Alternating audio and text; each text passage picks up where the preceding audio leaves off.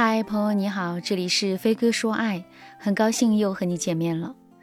最近呢，我给助理们做辅导的时候，有一位助理说了一个特别有意思的现象。他告诉我说：“老师，你发现了没有？很多情侣在决定正式分开之前，都会有一次冲突，冲突过后，两个人又会复合，但这次复合只是假象而已，因为很快他们又会爆发一次冲突，随后才会真正的分手。”接着，我的另一个助理也说，的确是这样。情侣正式分手之前，必定会有一次短暂的复合，但这次复合之后，两个人的感觉都会发生改变。只要有一点导火索，让他们彻底对彼此绝望，那么这段感情啊，就算是真的走到头了。所以这次的复合，就像这段感情临死之前的回光返照。在情感心理学里，的确有类似的研究。一对情侣啊，在彻底分手之前，为什么会短暂的复合一次？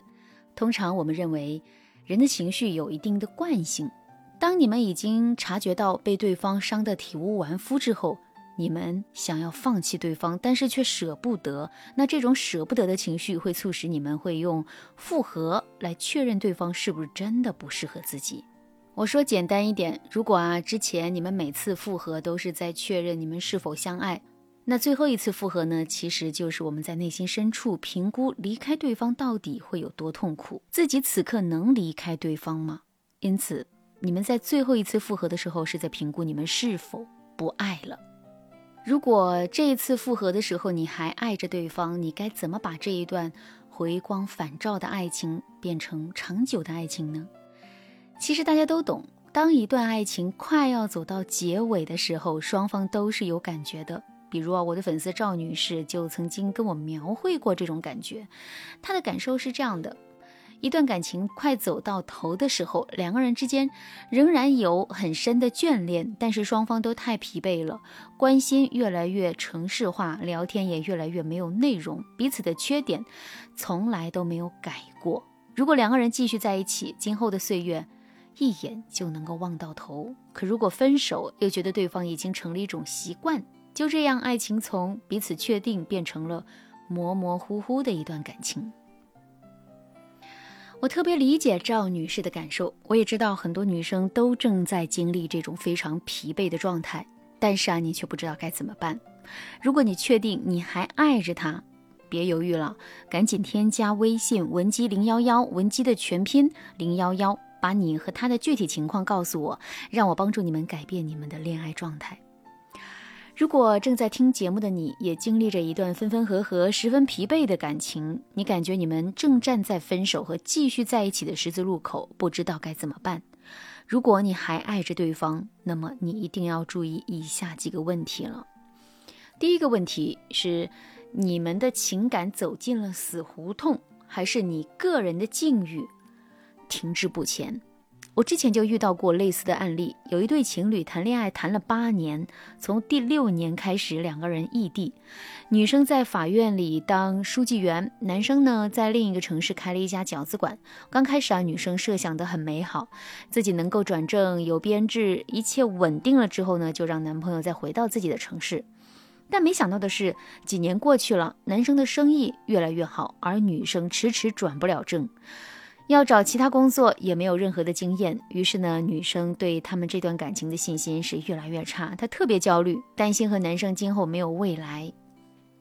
那在这个案例当中，女生的确在为两个人的情感焦虑，但其实啊，她更是因为自己的境遇不佳，导致了她对自己的选择产生了怀疑。比如啊，她觉得自己前途渺茫，觉得自己的年龄越来越大，对很多事情无法掌控。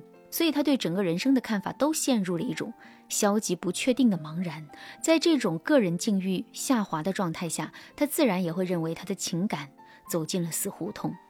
所以啊，有时候人在低谷的时候，事事不顺，就是因为我遇到挫折之后心态崩溃了，所以啊，把周遭的一切都拉下了水。当你觉得一段感情走入死胡同的时候，你先看一看自己的状态，是不是自己。也停止了进步呢？是不是你本身的状态也是不上不下的，所以引发了你的空前焦虑？好，那第二个问题是，现在你们还能不能满足彼此的需求？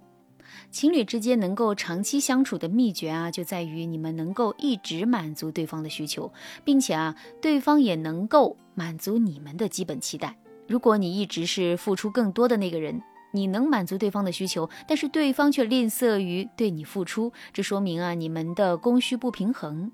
如果你们是因为这个原因导致的争吵，那你就可以考虑一下，你是否要及时止损。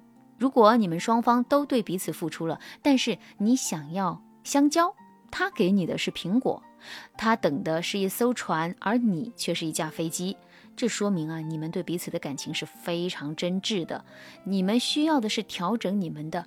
相处模式、沟通模式，只有这样，你们才能够解除双方的疲惫状态，让你们不再分分合合，而是坚定的走在一起。如果对方是一个付出意愿比较高，但是控制欲比较强的人，而你是那一个一直在逃脱的人，那你就要自问一下：你是对对方整个人不满意呢，还是只是对你们的相处模式有疑惑？针对不同的情况，我们也会有不同的提高情感的技巧。那第三个问题就是，你们如何面对彼此的不同？我举一个特别小的例子，之前啊有一对夫妻，女生爱看霸总小说，男生呢喜欢钓鱼。男生平时会一个劲儿的诋毁自己妻子的爱好，他说，喜欢看这种小说的女生都是笨蛋，我也不知道为什么你就喜欢看这种没营养的东西。女生呢也会讽刺男生，钓鱼就高大上了，你喂的鱼饵都能养活整条河了，你钓上来了一条吗？你是做慈善啊？年底指望河里的鱼给你送锦旗吗？别人在看书进步的时候，你在干什么呀？好意思说我？就这样，他们一直彼此诋毁，最后关系是越处越差。其实啊，很多时候我们不需要被对方同化，但是呢，可以给予对方适当的理解。允许对方和自己不一样，也是爱的一种方式。不贬低对方的正常喜好，就是表达爱的最好技巧。